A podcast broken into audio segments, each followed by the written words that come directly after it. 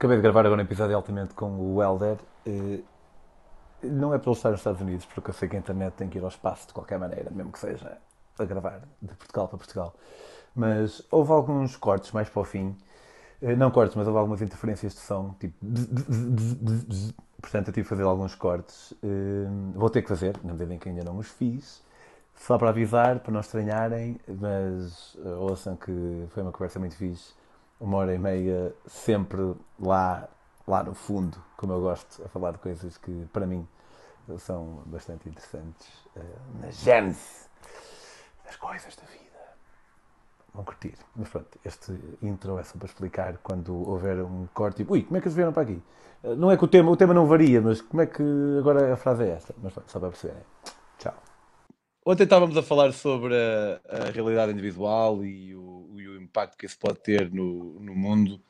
E hum, pá, queria recuperar um bocado essa conversa. Estava a dizer que estavas a conversar com- acerca disso com, com alguém, mas eh, em que âmbito? Na medida em que a realidade de cada um é de cada um? Ou... Na verdade, ah, naquele caso em específico, a gente estava a falar, começou a conversa relacionada com patologias, não é? com pessoas que têm patologias psicológicas e a forma, e se eles tiverem metacognição, ou seja, noção do que é que eles estão a pensar e noção que têm uma patologia, como é que elas arranjam estratégias para lidar com ela, né?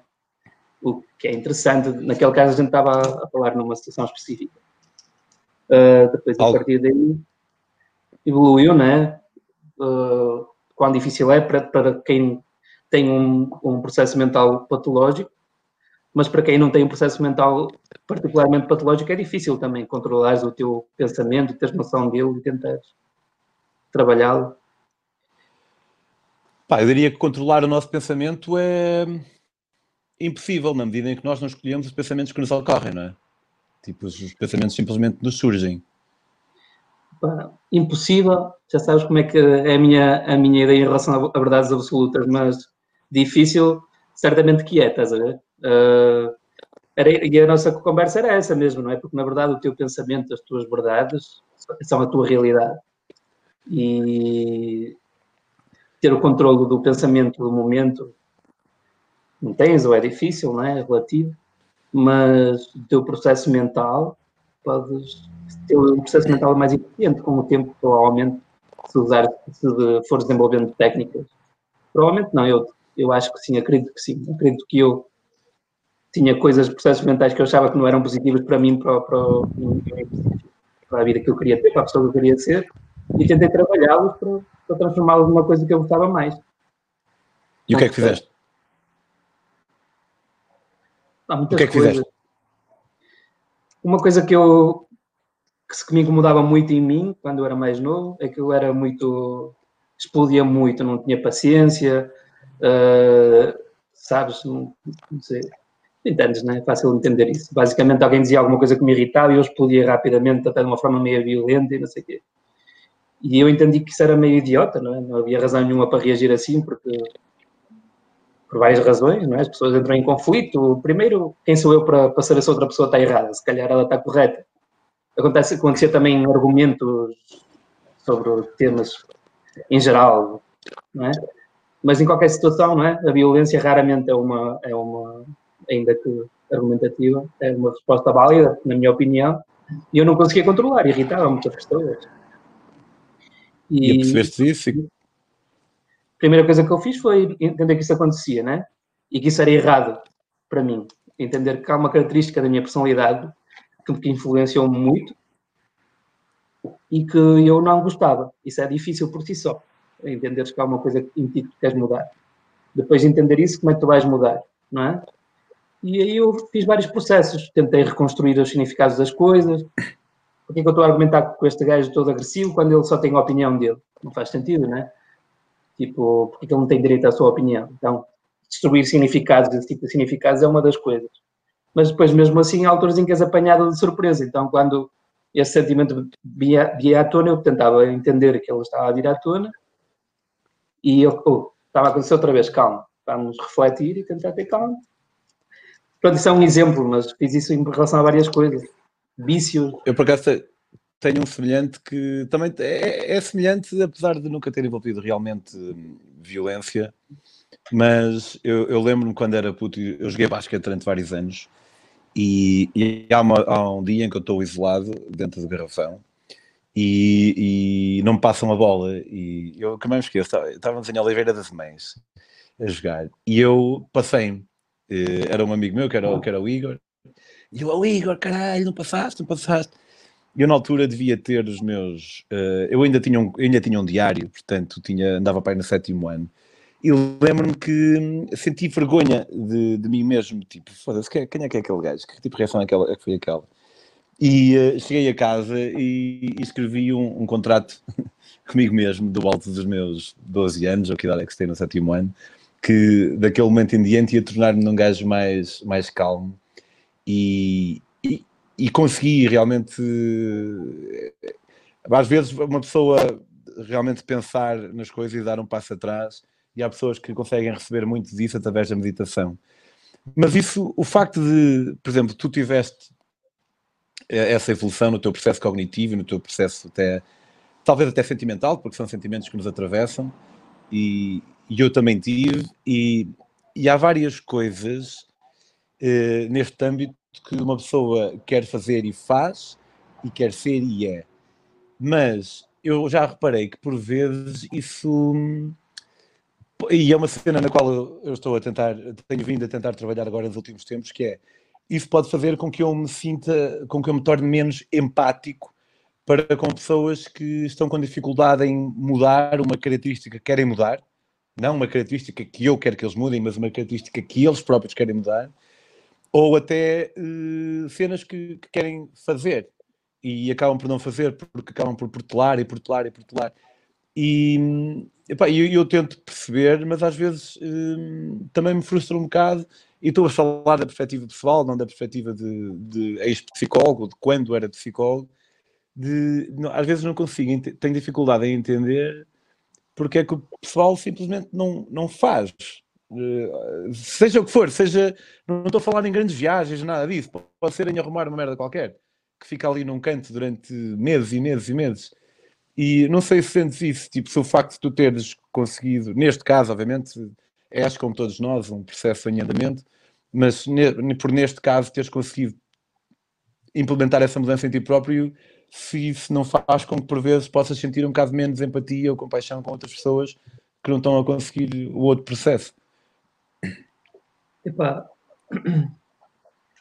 em, em, empatia ou compaixão, eu, eu acho que não. Na verdade, é sempre uma coisa, na minha personalidade, na minha forma de ser, pá, sempre tive muita vontade de tentar, eh, às vezes até de forma exagerada, ajudar as pessoas a ultrapassarem aqueles problemas de pessoas. Eu entendo o que é que, o que tu queres dizer é, por exemplo, uma pessoa tem um problema ou está presa numa situação de vida e às vezes é tão, é tão para certas pessoas, para ti em específico, por exemplo, seria tão fácil cagar nisso e buscar outro caminho, né? estar num trabalho chato, numa rotina de merda durante não sei quantos anos, não é tão difícil sair disso para algumas pessoas mas para outras têm medo, que nunca fizeram, tem isto e tem aquilo, e é assim, não sei, opá, eu, eu entendo, não... o mundo é, é, tão complexo, cheio de possibilidades, sabes? Quando é uma pessoa que eu amo muito, custa mais vezes que ela toma, tomem opções que a mim me parecem que está a fazer sofrer, mas quem sou eu? Mas o que é que achas que, que, que agarra as pessoas a uma, eu estava a falar até coisas mais pequenas, eh, como, como não arrumar uma cena que se quer arrumar, mas tu levaste para decisões mais significantes de vida e podemos ir por aí. Mas o que é que achas que. Porque é, é estranho, não é? Porque muitas vezes as próprias pessoas têm consciência daquilo que devem fazer e. Mas acabam por eh, sentir-se sei, aprisionadas àquilo, não sei muito bem o que é que achas que leva as pessoas a, a, a ficar sempre num caminho que elas próprias percebem que não é o melhor. Bah, primeiro é questionável que as pessoas tenham, no geral, consciência da situação em que estão, do, dos processos. É assim, quando a gente começou a conversa, né? Na verdade, a nossa conversa, a conversa que eu estava a ter com o meu amigo na altura, terminou no quê? Que as pessoas, no fundo, criam a sua própria realidade, criam os seus, os seus significados de vida e poderiam, talvez, ter o, controle sobre eles, se aprendessem a, a, pensar sobre o seu pensamento e a construí-lo e a modificá-lo um pouco. Isso vai um pouco, um pouco de encontro a esta conversa que nós estamos a ter, né? Porque é que as pessoas estão presas nisto, tanto numa forma pequena ou grande, numa coisa qualquer que não, que não é positivo para elas e não, e não saem? Várias razões, é uma situação complexa, mas há muitas pessoas que não têm noção disso, não têm noção que há outras possibilidades. Há muitas pessoas que não estão para se chatear e há muitas pessoas que, que têm medo. O que é que te levou é? a ir na tua, na, na tua grande viagem? Hã? O que é que te levou a ir na tua, na tua grande viagem? Onde é que tu foste? Foste até ao Nepal, por terra? Fui até, até à Índia. O que é que te levou a ir nessa viagem? Pá, tinha 20, 20 e poucos anos. É assim, Agora eu sou casado e tenho um, bebê, então tenho, tenho outras responsabilidades. Mas quando eu sou solteiro e bem, encontro essa conversa, pá, não tem nada que me prenda. É indiferente, nem o dinheiro, nada. Então, não, seja o que for que eu quisesse fazer, se eu quisesse viver para o meio do mundo durante dois anos, qual é o problema? E até contar que eu consiga apanhar massagem para comer. A razão para fazer isso foi, foi para aprender, foi para me desligar do, do da rotina do dia a dia, né? Do, de, de, arranjar trabalho de fazer isto, de fazer aquilo, da festa. Na altura, era uma altura pós-universidade, né? tinha passado três anos de diversão e de festa e também preocupação para construir uma vida material. Porque não havia razão nenhuma para estar preso a isso e parecia uma coisa tão fixe de fazer e de ver o mundo e desligar-me das coisas materiais. Foi um pouco por isso. Aventura. Foi, então foi mais numa de, de porque não? foi é, é, uma, é uma das razões. Eu sempre tive muito interesse em aprender em geral, né? Tanto sobre mim como sobre o mundo, como sobre tudo. E achei que isso seria uma, uma experiência interessante, né?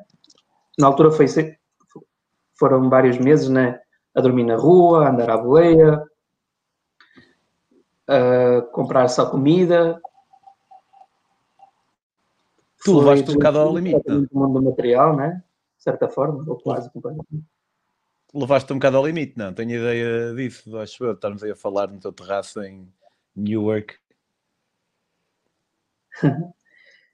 Opa, eu fui de Portugal até à, Índia, fui à boleia e dormi sempre na rua, tirando uma sessão a outra em que convidaram para ficar em casa de alguém.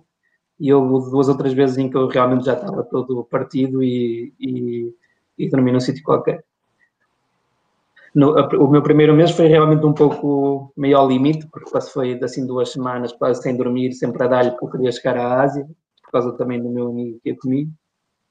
Mas sei lá o que é, que é um extremo, não é grande extremo, né? Foi. Foi isso. Whatever. O gajo, o Euronuno, não era? Sim. O gajo está no Japão ainda? Não, não está em Portugal. A sério? Sim. Tens que Por causa da pandemia ou, ou decidiu voltar? Decidiu voltar. Ele também, ele, ele ficou uns três anos a viajar assim, assim qualquer coisa. E ele sim, era, ele era ao extremo. Ele gostava de ficar sem dormir, sem comer, era meio estranho. okay. Voltando um bocado atrás, é, é, é interessante a cena da, da realidade de cada um, porque muitas vezes também a realidade de cada um nem sempre é percebida pelo, pelo outro. E eu há um bocado fui dar uma corrida e estava a pensar, não sei porque veio-me à cabeça um dia em que eu estava, uh, era psicólogo, era um domingo, e fui dar, ia haver uma corrida organizada, uma espécie de corta-mato, lá em Birmingham, e duas utentes minhas queriam participar. E sendo domingo, nós tínhamos o domingo livre, e eu disse, pá, bora, bora, eu vou convosco, eu, eu apoio-vos. Então fomos todos, só duas é que participaram. Uh, tenho ideia que havia outro, outro colega meu que ficou com as que não participaram a ver. E eu fui correr com as duas, mas elas corriam a ritmos diferentes e eu disse: Olha, eu faço parte com uma de vós e faço outra parte com outra de vós. E a dada altura, nós cruzamos, isto é, uh, aqui à frente foi à frente e eu fiquei atrás com a outra. E a que fui à frente, chegou à frente e depois voltou para trás, fazia parte do trajeto e passou por mim outra vez. E eu disse: Olha, oh, não sei quem, agora vou, vou deixar-te e vou, vou ver agora com a, com a outra. E então, eu em vez de ir lá ao fundo, a outra estava a vir e eu simplesmente fui para aqui e, e voltei para trás. E houve um gajo que disse cheat. O gajo tipo, mandou assim um berro a chamar-me batuteiro e seguiu o caminho. E epá, na, na altura eu acho que nem pensei muito nisto. Hoje, hoje, hoje não sei porque é que talvez. Ok, eu, eu se calhar eu, andando um bocadinho para trás e desconstruindo, eu sei porque é que pensei nisto. E por conta eu fui, eh, também fui dar outra corrida e estava alta ventania aqui em São João da Madeira e encontrei uma data de sacos de lixo cheios, fechados, no meio da estrada. E claramente ia na, no jardim, tinha tipo pai 2, no jardim, no passeio, tinha pai 2, que eram para ser levados pelo caminhão, e no meio da estrada tinha, não era uma data deles, tinha três. E eu desviei-me da minha corrida e peguei neles e pus no passeio. E, e fiquei a, a, pensar já na maneira em que, muito, como muitas vezes as pessoas não são interventivas. Há, há um estudo que foi feito com uma data de atores e, que, e com um ou outro sujeito, vários deles, mas um de cada vez, em que as pessoas estão, num te, estão numa sala a fazer um teste eh, para uma entrevista de emprego, assim, numa cena qualquer, e notam que o sujeito, em, em estudo, nota que há fumo a sair eh, por debaixo da porta. Todos os outros à volta são atores. Portanto, eles não vão dizer nada. A verdade é que a esmagadora maioria das pessoas não diz nada, conforma-se. As pessoas conformam-se um bocado à inação. Isto, uh, portanto, pegando neste, este foi o pensamento que eu tive ontem, e fiquei a refletir, tipo, pá, já me apercebi disso há muito tempo e, e, eu, como toda a gente, também sinto um bocado aquela compulsão a não fazer nada, a deixar estar, mas depois tenho, sou consciente que isto é um bug no meu cérebro conformista e faço. Então, hum, acho que nós devemos ter um papel interventivo na sociedade, não só nestes casos, como quando vemos alguém a fazer merda, acho que devemos dizer eu quando vejo alguém andar a pancada, mas isso, andar a interromper pancada nem sempre é bem pensado, porque pode ser mau para nós. Uh, mas, portanto, isto aqui há, há, há, duas noções que entram em conflito, que é, é esta, de ter um papel mais interventivo, e a outra que é de também perceber o que é que perceber que não sabemos o que é que está a acontecer e não sabemos se a, se a pessoa está a ter um dia bom, um dia mau, ou acima de tudo, quais, é que são as, razões para a pessoa estar a fazer aquilo que está a fazer. Porque aquele gajo chama um batuteiro, ele foi interventivo com alguém que estava a fazer algo que ele achava que era mal feito. No entanto, ele não tinha razão, porque eu estava lá enquanto profissional a fazer um acompanhamento eh, a alguém que, que precisava de mim. E, e, não sei muito bem onde é que um gajo está de situar, porque isto são dois polos, não é? O, o polo de, de perceber a pessoa que está do outro lado e, ou tentar perceber, ou quando muito perceber que não percebemos, e o polo interventivo, eu não sei muito bem uh, qual, qual, é o certo, estás a ver? Não sei qual, é, qual, qual é a tua atitude no geral. Pá, no, no, mundo das nossas decisões em geral, isso é, é, um exemplo, mas há muitas situações onde estás numa dualidade. Tipo, uma coisa que, que eu me deparo muito com isso é a não honestidade. Devo dizer a verdade, ainda que não sirva para nada, por exemplo. Não, não é preciso Então, há várias, há várias coisas no nosso dia a dia que têm uma dualidade de critérios, que, que não é certo o que é que é o mais correto a fazer. Uh, em relação a isso, geralmente a minha resposta é sempre tentar dar o meu melhor. O que é que significa dar o teu melhor? Tentar ter consciência do que está a acontecer e tentar analisar. Nem sempre tens tempo, nem sempre é possível, nem sempre vais fazer as coisas, nem sempre vais chegar à conclusão certa, mas é tudo o que podes fazer é analisar a situação. Ah, pá, este gajo está a fazer isto, eu não sei muito bem, Quais são as probabilidades de, de dizer-lhe para ele parar a ser uma boa ideia? Um X. Então, diz se for. Isso acontece muito, para mim, pelo menos, acontece muitas coisas no, no, dia a dia, até no trabalho, né?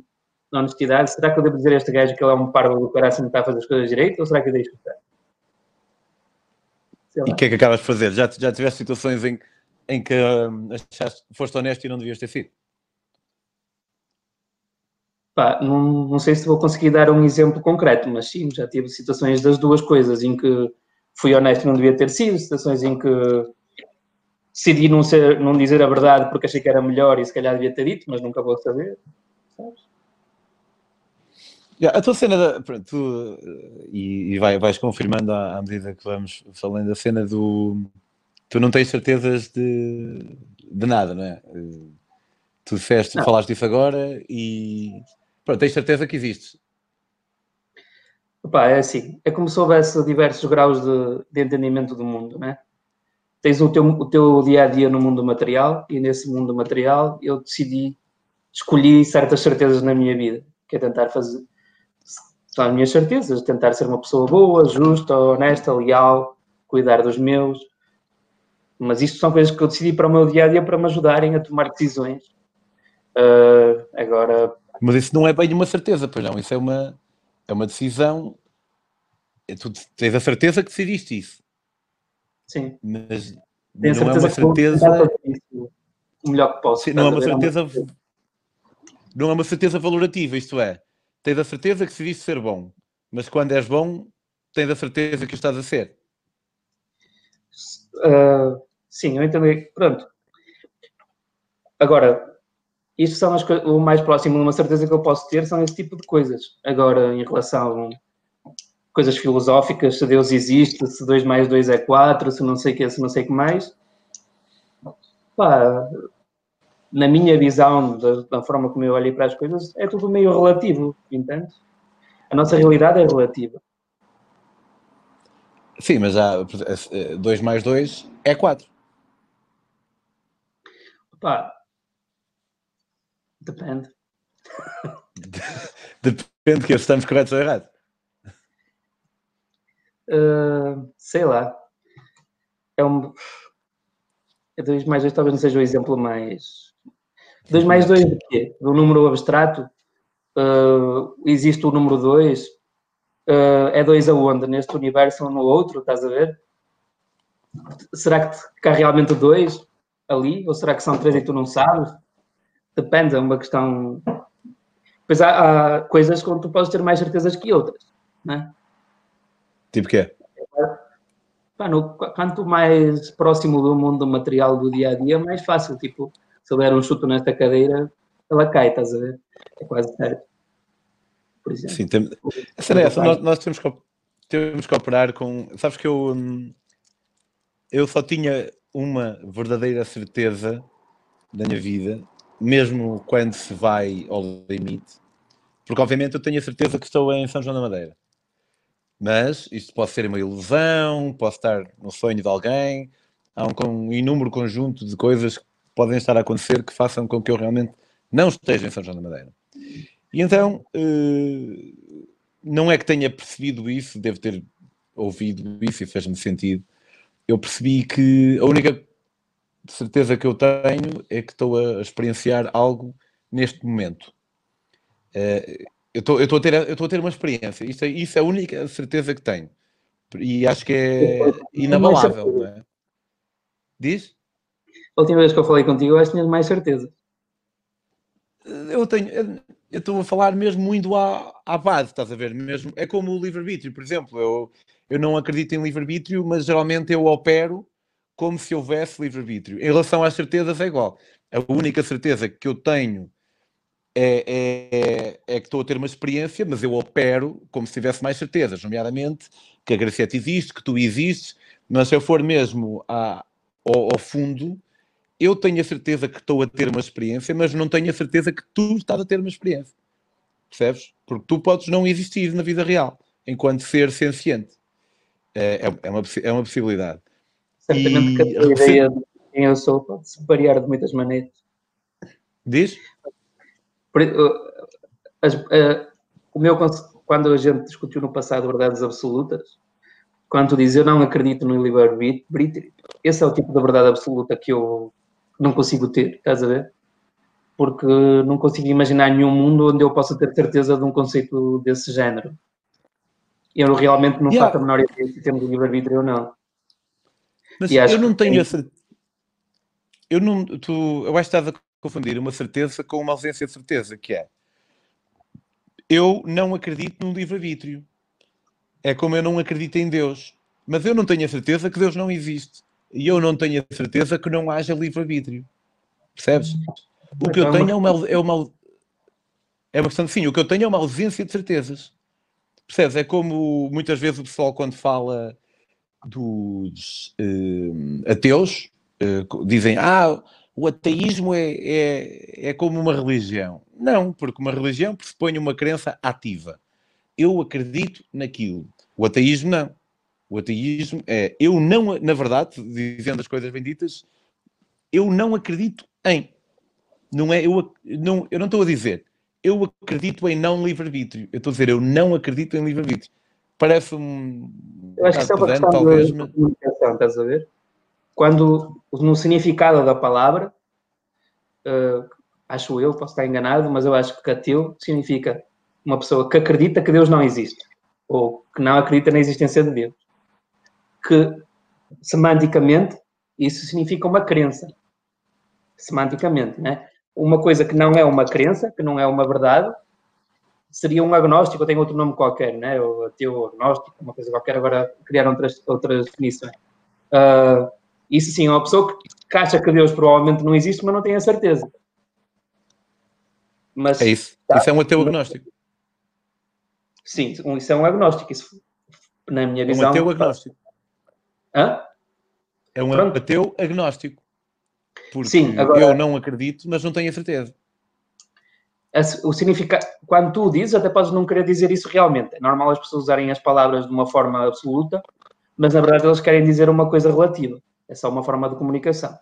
Mas o significado da palavra em si, não é? Eu acredito, é uma certeza. Semanticamente. Agora tu podes estar a querer dizer outra coisa qualquer. Estás a ver? Eu acredito certo, que Deus não mas, existe. Mas aí é que está mas eu não digo eu acredito que Deus não existe. Eu digo eu não acredito que Deus exista. Eu tenho, e eu, eu não acredito é diferente de, dizer eu não acredito que Deus exista.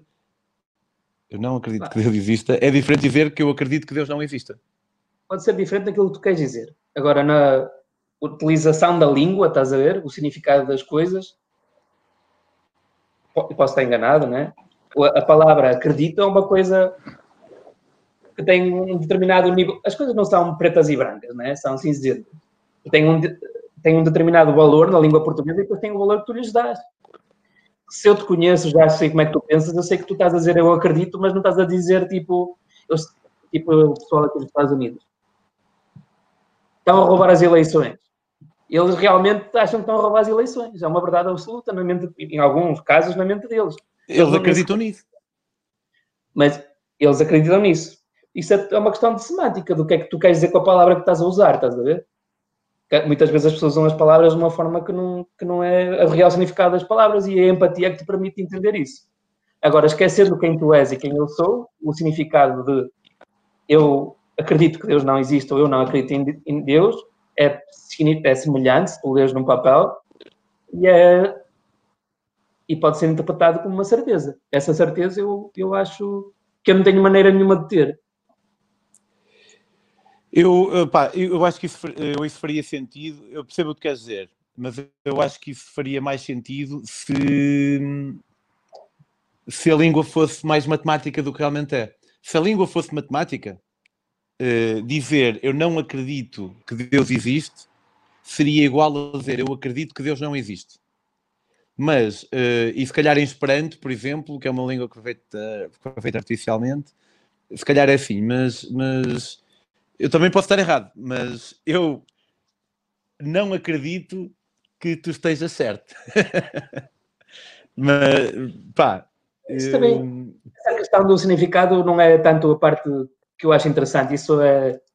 A língua é uma coisa viva, muda, depende de pessoa para pessoa.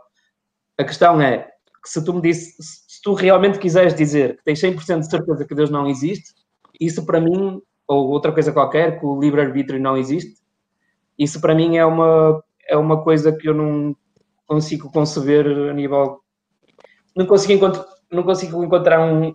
Tendo em conta as minhas limitações, limitações do ser humano cognitivas, eu não vejo como alguém pode dizer isso ainda, e também das coisas que eu estudei, etc. Não quer dizer que eu possa estar errado, não é?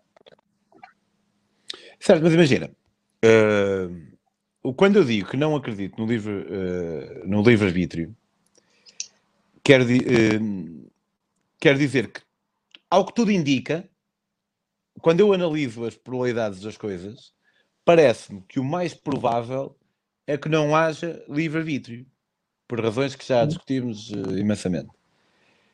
Portanto, eu não tenho uh, a capacidade de estar dentro do cérebro dos outros, nem sequer do meu. é sei, mas de certa forma, eu, eu, apesar de existir no meu cérebro, não estou dentro dele, pelo menos metaforicamente, na medida em que não o consigo analisar com esse grau de precisão que me permita saber o que é que, mas, o que, é que me leva a agir. Mas quando eu sei, por exemplo, que há, há, há escolhas que nós tomamos antes de sabermos que as tomamos, nomeadamente, uh, pá, foram feitos estudos em que pedem à pessoa, é assim, tem que ser algo básico, não pode ser assim algo super recamulesco, mas pedem à pessoa para levantar a mão direita ou a mão esquerda. E e ligam uns elétrodos no cérebro. E em bué de casos, com um grau, isto, em, tem que ser estatisticamente significativo, não vai ser apenas 50% das vezes, uh, mas também não sei dizer qual é a percentagem de acertos. Mas em bué de casos, a máquina consegue antecipar que mão é que a pessoa vai levantar antes da própria pessoa saber. Às vezes até com alguns segundos de antecipação. Isto para mim é uma entre 20 razões para não acreditar no livre-arbítrio. Mas isso leva-me a crer que eu sou e nós somos uma espécie apenas de output e, e o nosso pensamento até, ah, vou levantar a mão direita. É essa constatação desse pensamento é só um output de algo que aconteceu nos bastidores de que nós nem sequer tivemos uh, noção, ou ao qual nós nem sequer tivemos acesso. Percebes? Posso argumentar contra isso? Diz? Posso argumentar contra isso ou queres acabar o teu raciocínio primeiro? Não, não, força, força. Uh... Então, como nós estamos a falar, a, a, realidade das pessoas depende do, da sua, do seu conceito do que é que é real. E quem és tu? Tu és a pessoa metaconsciente das tuas ações? Isso é o teu verdadeiro eu que, é, que tem livre-arbítrio ou não? Ou será que tu és uma junção de todas as tuas coisas que aconteceram no passado Será que tu és uma coisa que tu nem sequer começaste a entender até hoje? Será que, o, que essas ligações que essa máquina consegue ler no teu cérebro, sei lá como é que isso funciona, porque que, que, essa, que, o teu cérebro a ligar primeiro e a máquina a ligar isso, porque é que isso significa que tu não tens livre-arbítrio? Será que tu, és, tu só és esse teu super-eu que consegue ter noção das tuas ações? Eu acho que não, estás a ver? Acho. Primeiro, não, não sei, né? Mas acho que provavelmente isso é um conceito relativo, tu, tu és muito mais do que o momento, talvez, não é? Talvez tudo aquilo que passou até hoje, sabes? E tem é que tu consigas antecipar 3 eh, segundos à tua metacognição até tu entenderes qual vai ser a tua ação. Não quer dizer que tu antecipes o teu verdadeiro eu, estás a ver? Que tu nem sequer sabes o que é.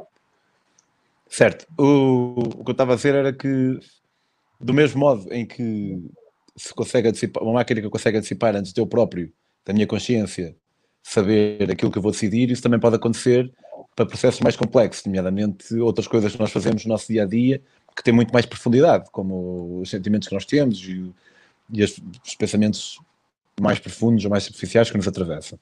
Mas não é, isso é uma entre várias razões pelas quais eh, não é o ponto principal que me leva a, acreditar no, a não acreditar no, no livre-arbítrio. O ponto principal para mim é o facto de nós sermos o conjunto de dois fatores que nunca escolhemos, nomeadamente a genética, que nós escolhemos, e o meio social. E, a, e tudo o que nós somos advém a partir daí. Um, portanto, uh, acho que real, efetivamente esse, esse, esse ponto de, de, haver essa previsão do nosso comportamento leva-me a, a, achar ainda mais que realmente possa não haver nada. Agora, obviamente eu estou a dizer isto da perspectiva de, eu, eu sou, tanto quanto eu percebo, eu sou alguém sem livre-arbítrio a dizer que não há um livre-arbítrio. Percebes? Tipo, eu não tenho, eu não tenho escolha a falar da minha não escolha. Tu, estás a, tu assumiste o axioma que é meio com em certas sei lá, teorista, malta que teoriza, né, do, do questão do, do materialismo, né? Tu és o teu código genético, o teu meio social. Tu estás a assumir que o ser humano é isso. Isso por si só é questionável, não é? na verdade, tu primeiro estás a assumir que o ser humano, não é? No mundo, estás a assumir um, um mundo de física apesar que a física em si mesmo também não é que tenha grandes certezas, não é? Tu tens um conceito de tempo, só o presente existe. E, e pronto, e esse teu presente foi tua, é, é nada mais do que uh, o resultado da tua genética que te fez ter características e do mundo social e das situações que foram calhando na tua vida. Isso Sim, é... Pá, eu, eu posso, posso ser também a minha alma e essas coisas todas, mas eu não tenho indicação nenhuma de que haja uma alma, percebes? E é a partir daí que eu, que eu opero. Mas tenho, eu tenho indicação que há genética. Tenho indicações disso. E tenho indicações de que há um meio social, né? porque eu existo, essa minha genética aparece num sítio qualquer. E é a partir daí que eu opero. Mas tu tomas decisões porque tens indicações de uma coisa. Imagina que tu vivias no, no ano mil, mil né? e o pessoal à tua volta achava que o mundo era plano. Só tens indicações que, que quando chegas a, ao Porto, há mar. Que conclusões é que podes tirar daí? Podes tirar conclusões que o mundo é plano, que o mundo é redondo? Não, tu não sabes. O facto de teres indicações que existe genética e não teres indicações que existe uma alma, que nós somos uma simulação de um computador criado por um alienígena e mil e uma outras possibilidades, o facto de não teres indicação nisso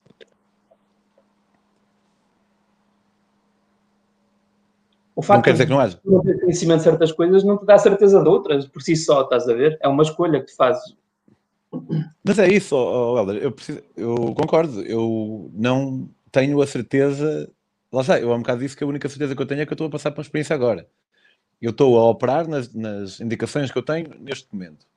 Se amanhã alguém me disser, olha, afinal é de outra forma qualquer, afinal tu tens livre-arbítrio porque e explica uma cena tu vais manter-te na dúvida. Uh, e eu, eu, eu também, mas com algum grau de certeza. Na verdade, nenhum de nós tem certezas, mas uh, talvez eu opere mais afincadamente na, nas ideias que tenho que se formam dentro do grande bolo de incerteza que há. É? Acho que isso é uma boa explicação, sim. Então, mas, é isso que eu te digo. As certezas que eu opero, que foram escolhidas por mim, são num nível menor são como é que eu vou agir face ao mundo. Eu escolhi uma, uma série de valores, uma série de características que eu gostaria de ter, nem sempre consigo, e objetivos, e isso são minhas certezas. Quando venho para coisas mais complexas, eu gosto simplesmente de analisar as várias possibilidades, estás a ver? Estou. Não, mas tenho muitas dificuldades. Não, eu estou. O que eu acho que é mais provável é que nós somos uma simulação do computador. Não, acho isso mais provável. Acho isso igualmente complexo e incapaz de eu entender como nós temos uma alma, como nós temos só uma cena material da casualidade, estás a ver? Mas tu achas que tens mão na, naquilo que és? Opa, acho que isso é, é uma questão interessante do ponto de vista de teorizar e de ler sobre isso, mas no meu dia a dia uh, eu só tenho que assumir que sim, porque é para tomar decisões, porque isso é muito mais prático, em vez yeah. de simplesmente deixar-me levar. Mas do ponto de vista teórico, eu não faço a menor ideia. Do ponto de vista do mundo material, eu escolho tomar decisões, estás a ver? Então, agora, imagina, agora tens um bebê, como é que se chama? Afonso. Afonso. Tu podes dar o nome que quiseres aí, suponho. Nome português também. Tá, não, não sei pois. como é que são as regras, mas. Ele nasceu Ninguém... aí. nasceu aí. Nasceu aqui, sim. Olha, só uma, uma parte. Uh, tens de pagar bué da guito para ter um filho nos Estados Unidos? O, no seu hospital e assim. Quanto é que é mais ou menos? Uh, eu tenho seguro, mas o seguro tem, tem umas coisas chatas para caraças. Tem uma coisa que se chama auto, auto pocket costs e tem uma coisa qualquer que eu não me lembro. Mas que é, que é que isto faz? Não me lembro do nome, mas eu sei o que é que faz, não é? Porque faz-me gastar dinheiro para caraças. Um é o, o, limite de dinheiro que tu gastas até o, o, seguro começar a pagar. E o outro é o máximo de dinheiro que tu gastas até o seguro pagar tudo. Então o que é que acontece? Tu vais ao médico e o seguro, tu tens meio com desconto por ter seguro, mas tens de pagar, digamos que 50 dólares. E depois hum, no caso do meu seguro, eu tinha gasto 4 mil dólares Quando eu, até 4 mil dólares, eu tinha que pagar sempre esses 50 dólares. Na verdade, não é assim até. Até esses 4 mil dólares, eu tinha que pagar. Uh, há um desconto à partida, mas eu tinha que pagar o preço total para além desse desconto. Depois, a partir daí, eu só tenho que pagar certos custos associados, são menores, e depois chegas a outro valor que eu acho que era para aí 14 mil dólares, ou uma coisa qualquer assim, meia doida, para a família toda, e a partir daí é que o seguro começa a pagar tudo. Mas pronto, eu devo ter gasto para aí uns 6 ou 7 mil dólares. E quem não tem seguro e uh, tem um filho? E não tem dinheiro também para pagar? Opa, se eles não tiverem dinheiro, geralmente há. Depende do Estado, depende de muitas coisas, mas geralmente há ajudas sociais e etc. Se tu tiveres dinheiro, aí é que é mais complicado. Se tu tiveres é, dinheiro, é... eu vou dinheiro todo. Se eu não tivesse geralmente... custo ia para aí uns 50 ou 100 mil dólares, estás a ver? Ok. Então tu tens o. Imagina, o Afonso vai, vai crescer, vai falar inglês, misturado com português e brasileiro. E uh, vocês falam, falam português em casa? Que idade é que ele tem agora? Uh, tem sete meses. Vocês falam português com ele? Ele ainda não, ainda não fala, não é? Fala mais português, sim. E ele vai crescer e vai começar a pensar e, e vai começar a construir a sua concepção do mundo e tu vais eh, dizer-lhe olha, deve ser assim, mas eu não tenho a certeza. Ou vais dizer, deve ser assim? Eu vou-lhe dar liberdade para ele escolher, vou só tentar uh, o meu melhor, que não vai ser nada fácil. Uh, Mostrar-lhe a beleza das coisas e, e dar-lhe curiosidade para aprender mais e mais. É o que eu gostaria que me fizessem a mim, sabe? que me mostrassem como o mundo é tão complexo e cheio de cenas espetaculares para aprender, mas dar-me liberdade para escolher. Eu vou-lhe dizer a verdade, não é? Vou-lhe dizer honestamente o que é que eu penso sobre cada assunto, vou-lhe explicar, não é? Nós estamos a discutir a, verdade absoluta, mas se nós discutíssemos só o livre-arbítrio, durante íamos demorar horas, né? Tínhamos de dar argumentos a favor e dar argumentos contra. E se ele tiver essa curiosidade, eu vou pesquisar, não é? Porque eu não tenho muito boa memória cada vez que tenho que discutir um assunto específico que eu não estou a estudar no momento, geralmente tenho que ir rever para me relembrar como é que eu cheguei às minhas conclusões. Uh, pá, eu vou-lhe dar a, a, informação honesta. E honestamente, eu não, não sei se Deus existe.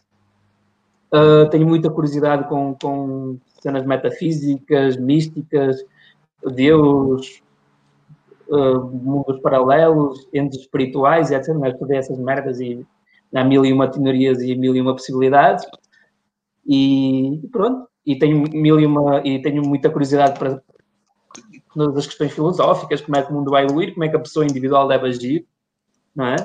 E vou tentar passar-lhe essa vontade e vou-lhe explicar que sim, que eu tomei decisões no meu dia a dia que são essas, de, de, ser uma pessoa, de tentar ser a melhor pessoa que eu posso, tentar dar o meu melhor e tentar, não só para mim, como para o mundo, é, sei lá, é isso que vou tentar fazer, vai ser muito difícil.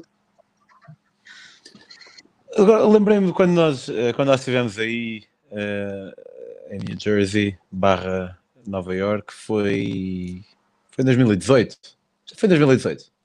Foi, o ano passado. vieste lá da tua viagem, não? Ah, não, foi, foi 2019. Foi quando vieste de férias com o teu namorado? Sim, acho que foi em 2018. E uh, nós uh, estávamos a vir de Nova York para, para a tua casa, para New Jersey, e vinhamos naquele auto, aquele comboio da, da três ou quatro, aquele bar, o Rudis, voltaste ao Rudis. Acho, uh, acho que era uma, também uma cair a chamada. por 8 dólares. Sim, Nova York tem umas, é, curioso, tem umas coisas baratas para caraças. A tua chamada estava a cair aí durante um pouco. Eu lembro que estávamos a...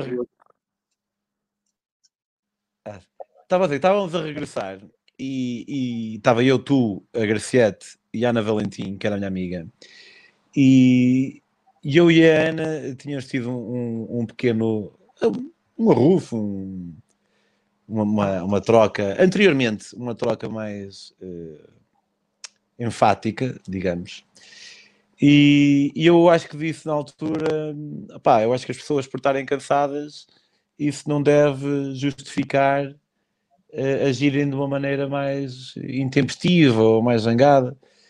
Eu lembro que essa merda ficou porque, para mim, parece-me óbvio, parece-me óbvio que no, o nosso estado de espírito num determinado momento não deve servir como justificação para agirmos de determinada maneira. Mas tu dessa. Diz? E eu provavelmente discordei disso, não é? yeah, sim, e tu, e tu, tu, disseste, não, mas eu, eu, acho que até deve. E, e isso ficou, por, para já, porque não estava à espera, e, e depois porque fiquei a pensar, tipo, e agora extrapolando essa situação, uh, mas isto não foi nada, tipo, não, essa situação não foi nada especial, mas, mas extrapolando isso, tu achas, imagina, uh, és um, tu és um gajo super simpático e super cortês e, e por aí fora. Eu? E, e, como tu próprio disseste, uh, outrora nem sempre o foste e tentaste mudar isso em ti. Uh, ora, eu vejo que a maneira como eu me sinto não deve de servir como justificação para eu agir, para eu agir de uma maneira que é menos apropriada. Tu achas que, tu achas que, que deve? Eu vou-te explicar o que é que eu acho. No mundo ideal, no mundo perfeito, tu deverias conseguir ser sempre a melhor versão de ti mesmo. Agora, tem até a ver com a conversa inicial que nós temos. Como nós não estamos no mundo perfeito, no meu caso, pelo menos, o cansaço impacta claramente o meu estado de espírito e a forma como eu lido com outras pessoas. Não só o cansaço, um monte de coisas. O mundo à minha volta. Desculpa, recebi aqui uma mensagem de trabalho. O mundo à minha volta impacta o meu estado de espírito e, tristemente, eu não consigo sempre uh, ter controle sobre isso e manter-me no meu melhor estado de espírito. Às vezes fico mais irritado, às vezes estou mais parvo, às vezes isto e aquilo. Então, que, que dever, dever, não deve. Se fosse um mundo perfeito, isso, era ótimo que isso não acontecesse. Agora, eu sei, no meu caso, e no caso da maioria das pessoas, as características à tua volta impactam o teu estado de espírito e não há nada a fazer, estás a ver? Então é isso. O, quando tu dizes que não deve, claro que era ótimo se nós conseguimos ter esse controle. Simplesmente são muito poucas as pessoas que conseguem ter esse controle. É isso que eu acho. Sim, mas uh, o facto de haver poucas pessoas que conseguem ter esse controle não. Por exemplo, sei lá, imagina, estou aqui com a Gracieta em casa e. Uh, Deixa-me reformular aqui a ideia eu acho que o valor das nossas, tirando os casos muito extremos, o valor das nossas ações deve ser visto, eh, deveria ser visto como a ação em si, não os condicionantes que levaram até essa ação. Por, por exemplo, eu às vezes estou mais cansado. Eu não estou a dizer eu, tipo, ah, eu é que sou, não, não, não, o meu objetivo não, não é esse. Mas às vezes estou mais cansado ou, ou estou particularmente mal disposto, com cena qualquer. Felizmente não é comum e sinto aquela um bocado de adrenalina ali a fervilhar e dá-me vontade de responder de uma maneira mais ríspida. Mas não o faço porque. Quer dizer, não faço quase nunca, não quer dizer que não possa fazer por vezes. Penso tipo, não, Pedro, calma, tu, tu, não é culpa da outra pessoa, tu estás cansado. E portanto, apesar de explica, mas não justifica, isto é, o cansaço explica que a pessoa possa agir ou responder de uma maneira mais intempestiva, mas acho que não devia justificar, não é? Tipo, não. não... isso é. O ato de eu fazer bem coisas não é indiferente para as outras pessoas, estás a ver? Eu não, não, não crio expectativas como é que as outras pessoas vão ser. É tão difícil. Se há tantas vezes que eu falho, mesmo que eu não falhasse, mesmo que eu fosse perfeito nisso, as pessoas falham, falham, falham, não é? Tudo depende do que é que tu esperas delas e da expectativa que tens delas. Eu espero as pessoas que eu conheço, sejam elas quem for, a minha esposa, as pessoas que eu amo, eu espero que elas falhem. Espero toda a gente falha, estás a ver? Acho perfeitamente normal uh, se é correto ou não, era melhor isso não acontecer. Mas é, ela chega cansada do trabalho, pá, chega aqui e alguma coisa a irrita, ela fica mais mal-humorada. E se isso é correto, era melhor que isso não acontecesse, claro. Não, eu não tenho culpa de ela estar cansada do trabalho. Agora, é perfeitamente normal ela no, nesse momento não ter conseguido controlar, porque é uma coisa que acontece às pessoas. Certo, eu, eu, percebo isso e, e uh, nota que não estou a dizer o quê? Pronto, obviamente nós damos essa, esse espaço, mas eu não espero que as pessoas estejam, estejam sempre no seu melhor a toda a hora. Eu espero que as pessoas falhem, porque as pessoas são humanas. Mas eu espero que as pessoas também me corrijam quando eu falho. Não é corrijam, é que me chamem a atenção, vá. Quando eu falho. E, e para que eu possa fazer a reflexão de, ah, realmente não é culpa dela o facto desta pessoa, o facto de eu estar cansado. Portanto, acho que a minha visão aqui uh, almeja um bocado uma certa paridade. Isto é, da mesma forma como não, não posso, e, e note-se que estou aqui a falar abstratamente, felizmente não, não é uma cena que, que ocupa a minha vida muitas vezes.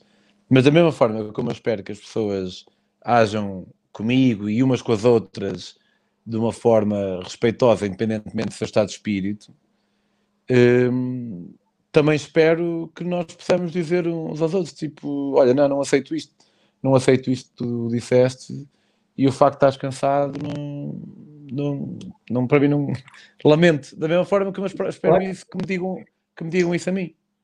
Não é isso, claro, é sempre melhor se tu consegues comunicar com, com as pessoas à tua volta em relação a tudo. E com a minha esposa em específico, ou com os meus melhores amigos, geralmente eu consigo comunicar as coisas que eu acho que eles fizeram de errado. Mas há pessoas, amigos meus, pessoas que eu amo, que fazem coisas idiotas e que eu não lhes consigo dizer que elas fazem errado porque elas não têm capacidade para, para encaixar a crítica, estás a ver? Agora é uma escolha minha, eu quero continuar a, lidar com esta pessoa ou não. Geralmente eu sou meio leal, né? é, é preciso fazer meio leal para eu me afastar da pessoa. Pá, agora com esta coisa do Trump, aqui na, minha família, em Porto, nos Estados Unidos, nos Estados Unidos em geral, com toda a gente. Tens, tens muita família aí? Tenho primos, um irmão e uma irmã. Que já nasceram aí ou que foram para aí? Nasceram todos aqui, eu fui o único que. Estou só a perguntar para, para, para perceber melhor o que vais dizer. São todos mais novos que eu e nasceram todos aqui. Mas isso é uma, é uma o que eu te vou contar é uma questão comum aos Estados Unidos. Mas pronto. Nós temos um, um grupo do WhatsApp, não é no WhatsApp, mas pronto, é um, como um grupo do WhatsApp do pessoal mais jovem da família toda. E há um primo meu, só um, que vai lá no, no grupo e, e começa a conversa sobre política e o pessoal discorda dele e ele passa-se completamente e ataca as pessoas continuamente. E depois entusiasmou-se com aquilo e começou simplesmente a atacar as pessoas. E ele não tinha feito isso. É um miúdo novo, tem 20 e tal anos, e está todo cheio de, de, vontade de expressar as opiniões dele, lutar pelas opiniões dele. Isto até a toda a gente, só está a criar confusão que nunca houve, é bastante irritante. Mas, opa, há, há pessoal da minha família que, que está a tentar deixar de falar com ele. Não, eu entendo. Opa, ele está, na minha opinião, a fazer um erro. É, primeiro, ele não tem direito nenhum de achar que, que, sabe mais que os outros e impor a sua ideia. E o outro erro é estar a irritar as pessoas quando elas não querem ser irritadas. Eu não queria falar de política, direito, estás a ver? Não é por discordarem dele agora que ele tem o direito de fazer isto e aquilo. Então, a minha escolha é entender a cena dele e ele fez coisas muito boas também. Eu não concordo com esta ação dele, acho que é idiota. Eu disse ele não ouviu, tentei explicar-lhe de várias maneiras, ele não, não está para aí virado, estás a ver? E é isso. Não ouviu, não ouviu, passou, acabou. É, um, é uma característica dessa pessoa com a qual eu não concordo, está. Mas pronto. Estava a dizer que o, no, no, no centro... Sim, sim. Sim, eu estava a, estava a dar este exemplo específico, que é, é a mesma coisa que quando a tua esposa chega à casa cansada e mal-humorada. Isso não é justo, mas é só uma característica da pessoa. E no meu caso, eu comunico, sempre tento comunicar com as pessoas. E geralmente, no caso das pessoas mais próximas de mim, elas geralmente entendem, porque eu tenho mais pessoas próximas de mim que estão habituadas a conversar comigo sobre esse tipo de coisas que não. Mas há outras que não entendem que não entendem ou que discordam de mim, não é? Neste caso, o meu primo acha que deve chatear a, pessoa, a cabeça às, às, pessoas todas da família com as opiniões políticas dele, e eu expliquei-lhe que eu achava que não, toda a gente explicou que eu achava que não, mas ele insiste e eu tenho que fazer uma escolha, né? A minha escolha, é, não estou a se ele quiser falar de política comigo, que fale. Isso é minha. O meu irmão não está para aturar, não quer falar com ele.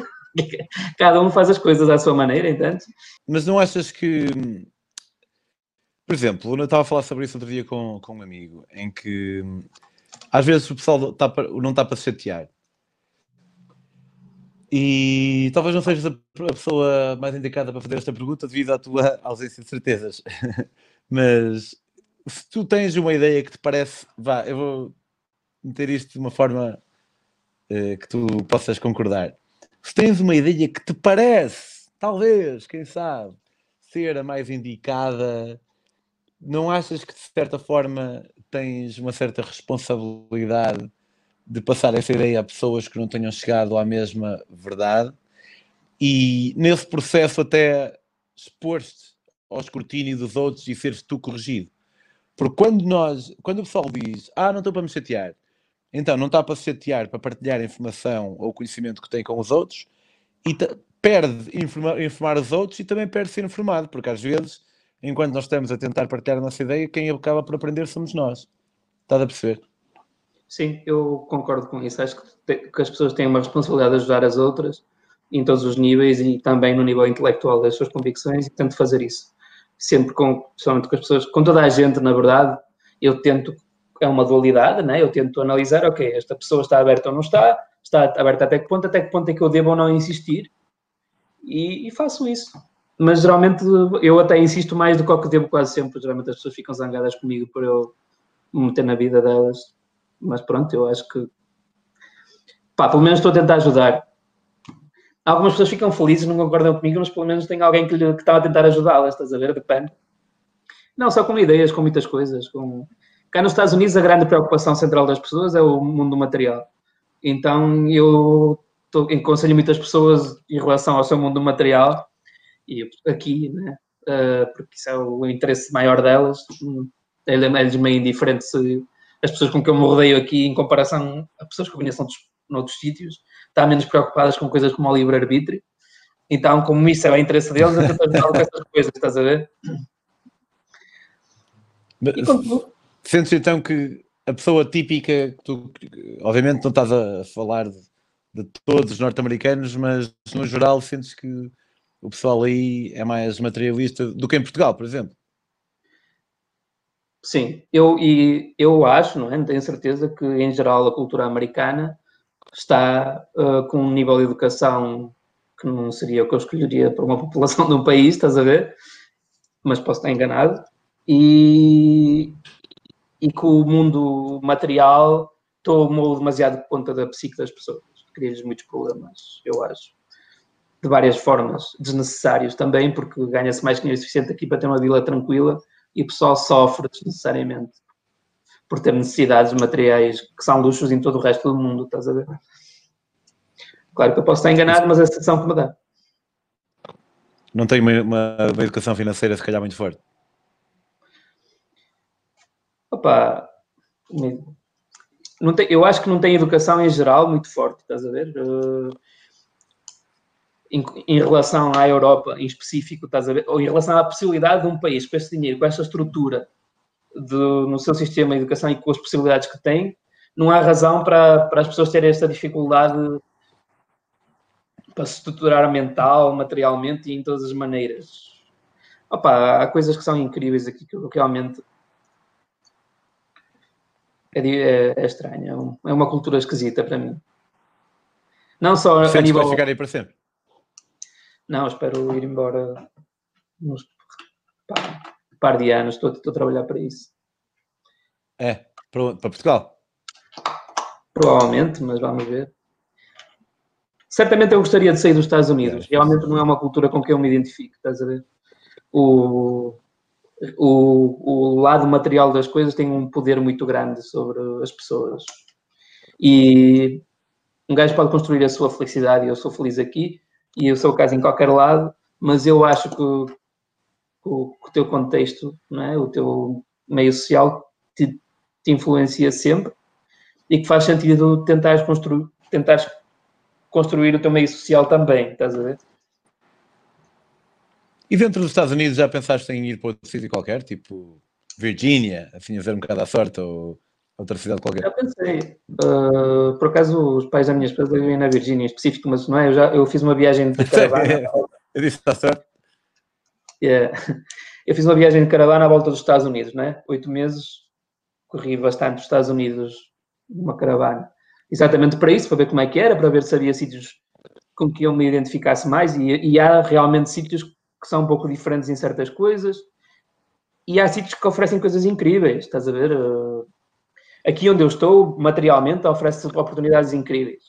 Uh, se eu fosse um gajo ligado ao, que trabalhasse mais na tecnologia, ligado até a uma coisa que eu acho interessante, certamente que fazia sentido estar mais em Nova York ou mais na Califórnia.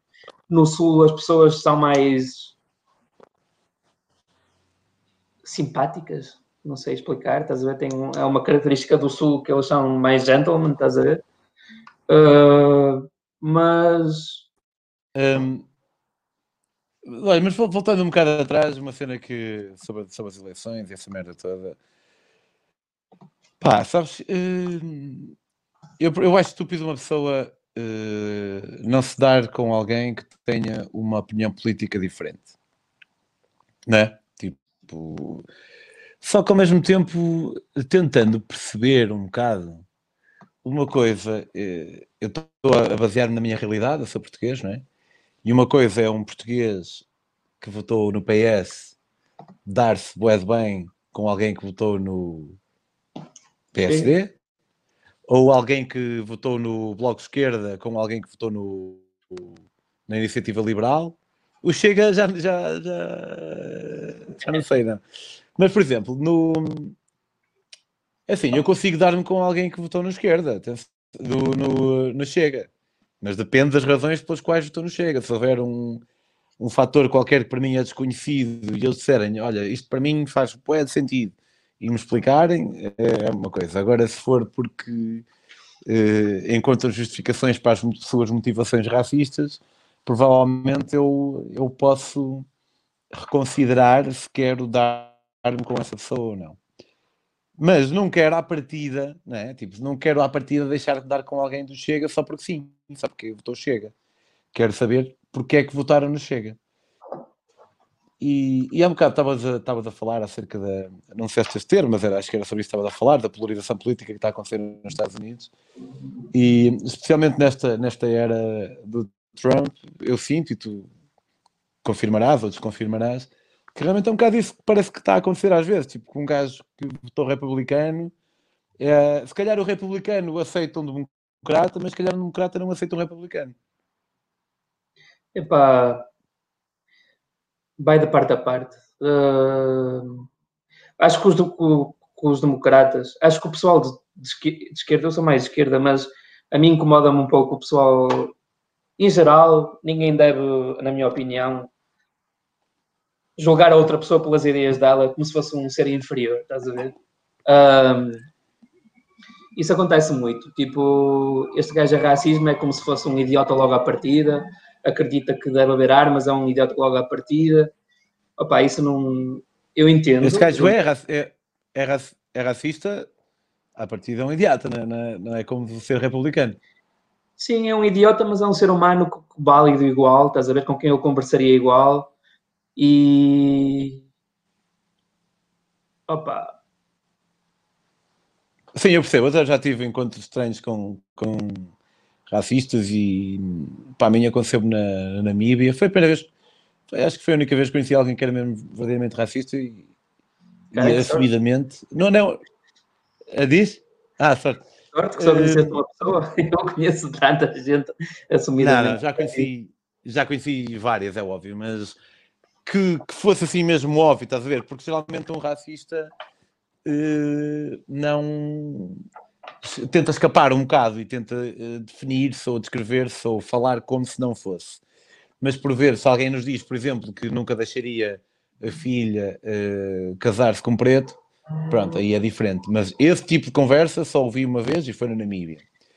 E, e para mim foi, foi uma experiência super interessante porque hum, eu, eu tentei conversar com eles e, e, fui desconstruindo as cenas que eles iam dizendo. Uh, até que chegou uma altura em que eles disseram mas you don't see a horse. Ah, isto era feira Namíbia, era um namibiano branco. Eles têm muitos brancos e têm muitos uh, pretos, obviamente, que estamos em África.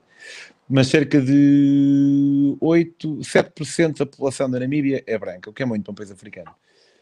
E eu senti que não os julgava a eles enquanto pessoas, porque eu acho que o racismo é, como muitos dos ismos, é uma atitude a erradicar eh, mas eu, acima, eu lamentei por eles, eu lamentei por eles terem tido aquele tipo de, de vivência e de educação que os levaram a acreditar naquilo. E eu próprio disse: opá, eu não estou a julgar enquanto pessoas, simplesmente não posso aceitar o que vocês estão a dizer, mas não estou a julgar enquanto pessoas, porque se eu tivesse nascido onde vocês nasceram e vocês tivessem nascido onde eu nasci, eu estava a dizer o que vocês estão a dizer e vocês diriam aquilo que eu estou a dizer.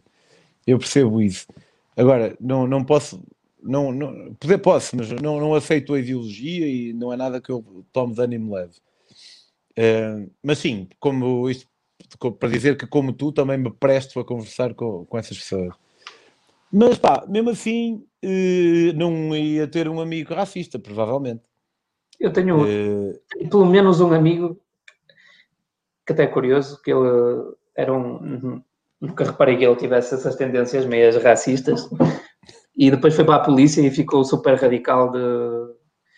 Eu acredito que deve haver algum aí, em Portugal. Acho Aqui, que deve haver alguma cena, algum propaganda focada para, para as polícias, até parece que no mundo inteiro, para de extrema direita. E ele, passado uns meses, entrar para a polícia, começou a vir com uma retórica aí super. Epá, eu acho que isso. Ele, vive, ele trabalha onde? Em Lisboa. Claro. Uh, eu, eu acho que isso é fácil de explicar, acho eu. Que é. Uh, imagina que há no, na comunidade dos Palopes, da comunidade africana em Portugal, há uma maior taxa de criminalidade. As pessoas, o teu amigo, é, é ele confronta-se com situações com as quais nós nos confrontamos e ele pensa: oh, os pretos são todos uns criminosos do caralho. O que ele esquece, e é o que falha na maior parte do pensamento das pessoas, é que é o fator socioeconómico, que é, não é a raça de uma pessoa que leva ao crime, mas as circunstâncias socioeconómicas que as pessoas têm. Isso é um ponto que parece, é tão óbvio para mim, mas não sei porque as pessoas não veem. Isso, então, esse teu amigo político. Isso que estás a dizer é verdade, claro, faz todo sentido, e pessoas que, que, crescem à volta disso é o que acontece nos Estados Unidos também, né? o, a separação de, de negros e brancos nunca acabou realmente, mas tentou-se acabar uh, oficialmente para aí nos anos 60, então claro que há uma desigualdade muito grande e as pessoas não têm muitas vezes capacidade para entender que há bairros sociais negros super perigosos, porque eles não têm de perto nem de longe as mesmas oportunidades para os brancos, isso é real. E isso pode ter impactado a mente do meu amigo nesse caso um pouco. A razão porque eu acho que, que há propaganda Primeiro, há propaganda, cá nos Estados Unidos vê-se muito, há uma propaganda gigantesca de extrema-direita, seja em ads online, que agora viu-se muito no, há rádios dedicadas só a isso, jornais dedicados só a cenas de extrema-direita. Houve uma altura em que isso era meio escondido, né? Sabes que eu estudei Ciências da Comunicação e Mídia, né? Por acaso, eu até era onde eu gostaria de fazer o meu mestrado, seria em volta desse, desse conceito. Porque, porque como é que essas propagandas foram evoluindo, né? Então, há grupos de influência né, que têm interesses de várias maneiras políticos que vão financiando certos órgãos para espalhar essa, essa, essas mensagens. E a mim dá uma sensação, daquilo que eu vi, que existe mais propaganda voltada para a polícia, órgãos militares e etc. Estás a ver? Disso a dizer é verdade, mas eu questiono-me se isso não terá acontecido em Portugal. E na verdade, tu não sabes, mas aí em Portugal houve há uns tempos o, um polícia, ele é meu tio, era o vice-presidente do sindicato da PSP, que fez uma tese de mestrado sobre o racismo na polícia. E depois okay. saíram notícias porque foi despedido do. porque correram com ele do sindicato e etc. Só porque ele disse que havia polícias racistas e é uma grande confusão. Aí em Portugal foi bastante mediático. Dá para Dá para aceder essa tese online, alguns? Não sei, mas podes ver nos jornais por todo lado, porque na altura falou-se muito sobre isso. Mas isso. Como é que ele chama? Eu posso te mandar. Manuel, Manuel Moraes. Manuel Moraes, ok. Mas pronto. Quando, na altura em que isso, o Comati estava a estudar isso, a gente conversava sobre isso e tal, e eu comecei a prestar também mais atenção a isso. Depois, cá nos Estados Unidos, também se nota muito isso. Um, mal as pessoas começam a, a, a introduzir-se em certos ambientes, começam a vir mais com, com esses argumentos. Que até ali eles eram pessoas que não tinham grande opinião sobre isso, estás a ver? Sobre seja o que for, sobre uh, ideias mais conservadoras, sobre ideias de extrema-direita, não sei o quê, e aí começam a, a vir com mais argumentos que estão a ouvir de algum lado, estás a ver? Que são essas máquinas de propaganda muito grandes, normais, estás a ver? Há milhões e milhões e milhões e milhões e milhões de dólares, né? Por trás de, de, de ideias políticas, tanto de esquerda como de direita. Pá, eu tive agora alta, uma realização a falar, a falar contigo, que foi... Eu, eu talvez seja, sem saber, um bocado xenófobo com ciganos. Sabes porquê? Eu acho que não sou nada xenófobo com ciganos e insurge-me sempre que alguém fala mal de ciganos, eu insurge-me sempre, porque acho que é, é uma merda que nós em Portugal, isto é contra-intuitivo, isto vai fazer sentido. É uma merda que em Portugal, hoje em dia, no meu, pelo menos no meu círculo de, de contacto, se alguém é racista é boa, é má onda, mas se alguém é xenófobo com ciganos, ninguém diz nada. A única pessoa que diz alguma coisa sou eu. No entanto, eu há um bocado disse que eu era capaz, eu não, talvez não fosse capaz de ser amigo de um racista, e agora estou a pensar, eu sou amigo de pessoas que são xenófobas para com ciganos. Portanto, e também deve ser apesar de... é uma forma de racismo, né? Mas certamente tens pessoas no teu círculo em Portugal, de certeza absoluta que tens alguém que diz que, sei lá, que os muçulmanos eram matá-los a todos, ok? Pode não ser um sítio Também, yeah, mais próximo, mas, uh, mas de, de, de, de, amigos, de amigos não, de, de, de pessoas mais velhas sim. Mas eu agora acabei de perceber que eu tenho uma tolerância para a xenofobia de ciganos que não tenho para o racismo de afrodescendentes. Mas no fundo eu devia ter a mesma tolerância para ambos ou nenhuma tolerância para nenhum. Estás a perceber? E a partir do momento em que eu tenho uma tolerância para um, mas não tenho para o outro, quer dizer que eu próprio sou, estou hum, minado, estou enviesado. Portanto, acabo por ser xenófobo para com ciganos, não porque tenha alguma atitude ou, ou, ou porque diga algo nesse sentido, mas porque tolero mais a xenofobia para com. Estás a perceber o que eu estou a dizer? Apercebi-me agora mesmo disso. Opa, é como eu te digo, que... as coisas não são pretas e brancas, são cinzentas, e por isso como é que, que alguém vai mudar de ideia se, se, quando uma pessoa discorda de ti de uma coisa simplesmente te afastas? Não. Tu tens que entender as coisas boas que as pessoas podem ou não ter para conseguir ter um diálogo. Eu... Certo, pai, também é uma questão de autopreservação, porque pá, se eu deixasse de falar com alguém sempre que ouço uh, alguém a falar mal de ciganos, perdia a boa da gente e se calhar uh, egoisticamente, quando eu digo boa da gente, não é a maior parte das pessoas, mas perdia bastantes pessoas e se calhar egoisticamente não quero estar a perder tanta gente, então dou a bébias. Ao passo com o racismo é mais fácil porque é, é mais raro e, e é mais comumente aceito que é má onda. Percebes? Porque lá está, eu sendo um produto da minha sociedade eh, e a minha sociedade apontando claramente que racismo é mau, eu vou.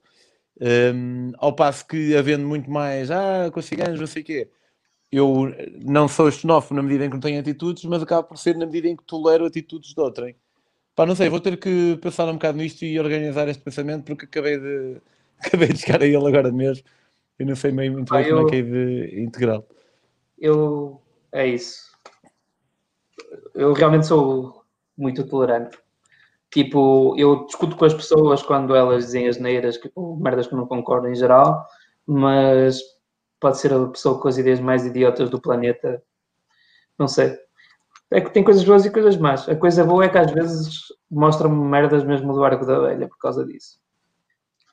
O, por eu ser aberto a essas coisas, as pessoas notam. Então, toda a gente, toda a gente que tem umas ideias meias rebuscadas, que, que ninguém concorda, não podem falar com ninguém, né? Então, quando elas podem falar com alguém, elas ficam todas felizes de poder contar essas teorias, seja elas quais forem. Aqui nos Estados Unidos é, é muito há muito pessoal racista que fala comigo, há muitos com ideias de teorias da conspiração doidas, tipo que acreditam que o pessoal é, é réptil e que não sei o quê. Pronto, esse pessoal vem todo contar umas histórias deles. E é interessante, ok. O que é que eu vou fazer?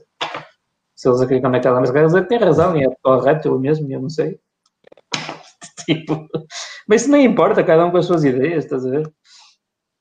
E o racismo, pá. Eu, eu por acaso. Eu digo-lhes que isso é uma idiotice, que eu não concordo, que é uma parboice.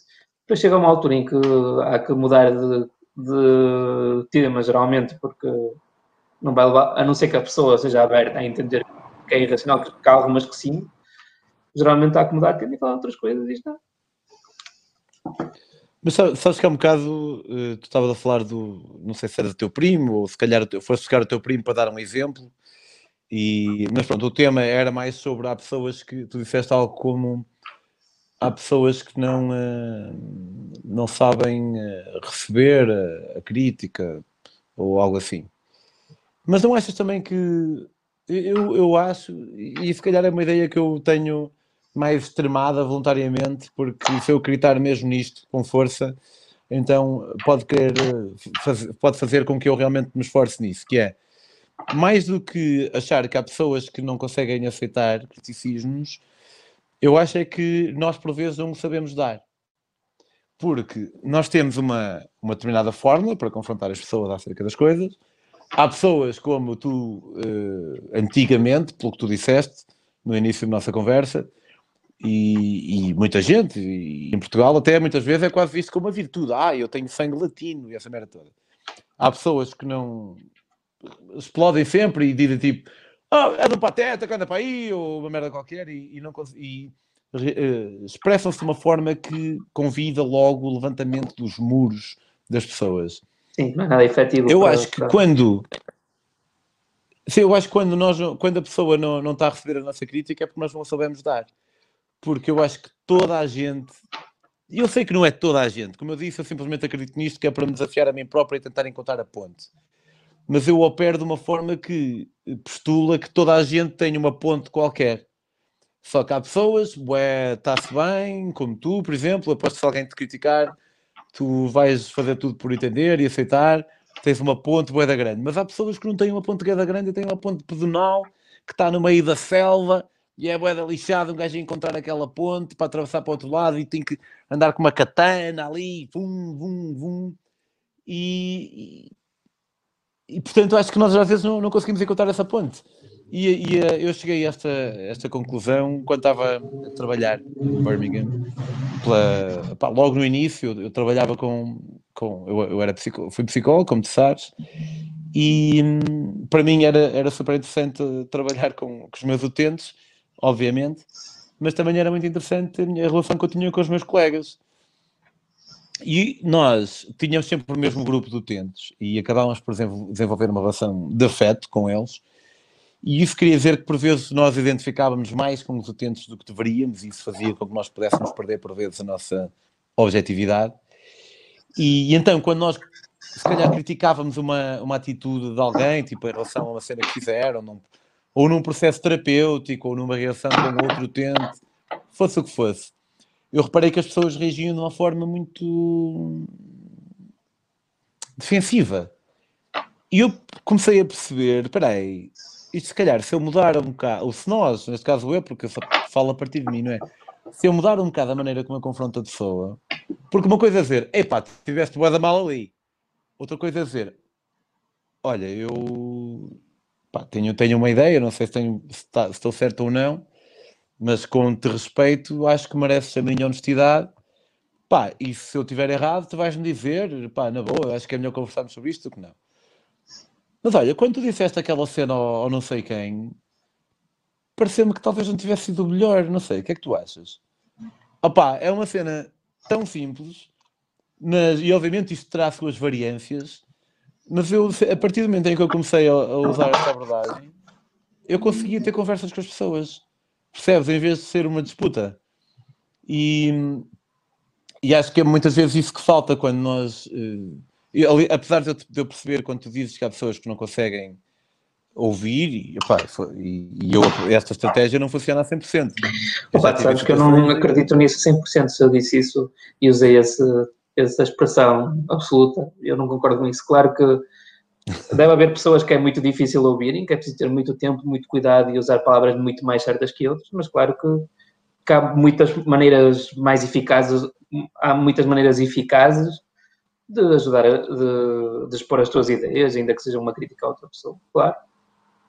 Geralmente perguntas é uma ótima maneira, de uma forma humilde. Quanto menos at atacares, melhor. Quanto menos perderes as tribeiras, melhor. Sem dúvida, claro que sim. Há muitas maneiras de explicar às pessoas. Agora, há certas coisas que são bem complexas. Precisas de muito tempo, precisas de desconstruir muitas ideias e construir ideias novas na pessoa. E pronto, é, como todas as dualidades, é, é difícil saber quando é que vais fazer isso ou não. Quando é que isso é correto. Quando eu era mais novo também, eu tinha um pouco a mania de foder a cabeça às pessoas. Não que elas ficassem zangadas comigo, elas ouviam. Eu tinha paciência e porque eu estava a tentar ajudá-las, né? Mas tipo meio que desconstruía um monte de ideias que as pessoas tinham de valores, de como agir aqui, como agir acolá porque eu achava que era correto. Mas claro que eu era burro para caraças e nem sempre isso era correto. Nem sempre as minhas ideias eram as ideias certas. Então, sei lá, é uma responsabilidade grande também mudar as opiniões das pessoas. É preciso ter cuidado. Yeah, e, e como eu disse há pouco, quando nós eh, nos envolvemos nesse esforço, também pode ser que tenhamos sorte e as nossas próprias opiniões é que saiam mudadas, não é? Porque é, é sempre fixe Pá, eu quando mudo de ideia, eu, eu, sou resistente porque eu quando tenho um debate, eu espero ser convencido pela lógica ou por coisas que façam sentido, não é só porque, porque sim.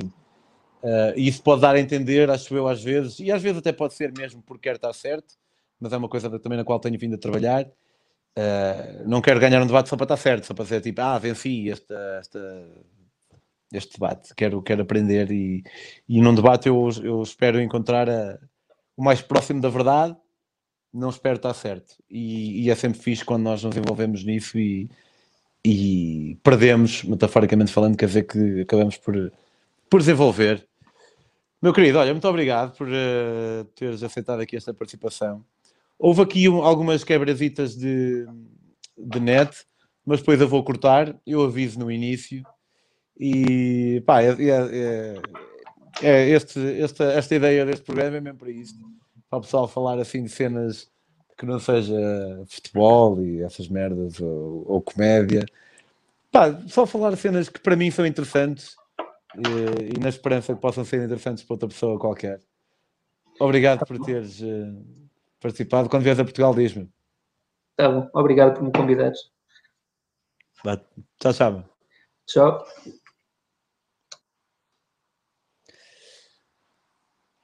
Yeah, foi muito fixe, meu. Gosto muito deste gajo. Uh, nós conhecemos há. Eu não me lembro de quando nós nos conhecemos, porque foi no Porto, ele ia fazer uma viagem pela Ásia e eu tinha feito a minha viagem pela Ásia.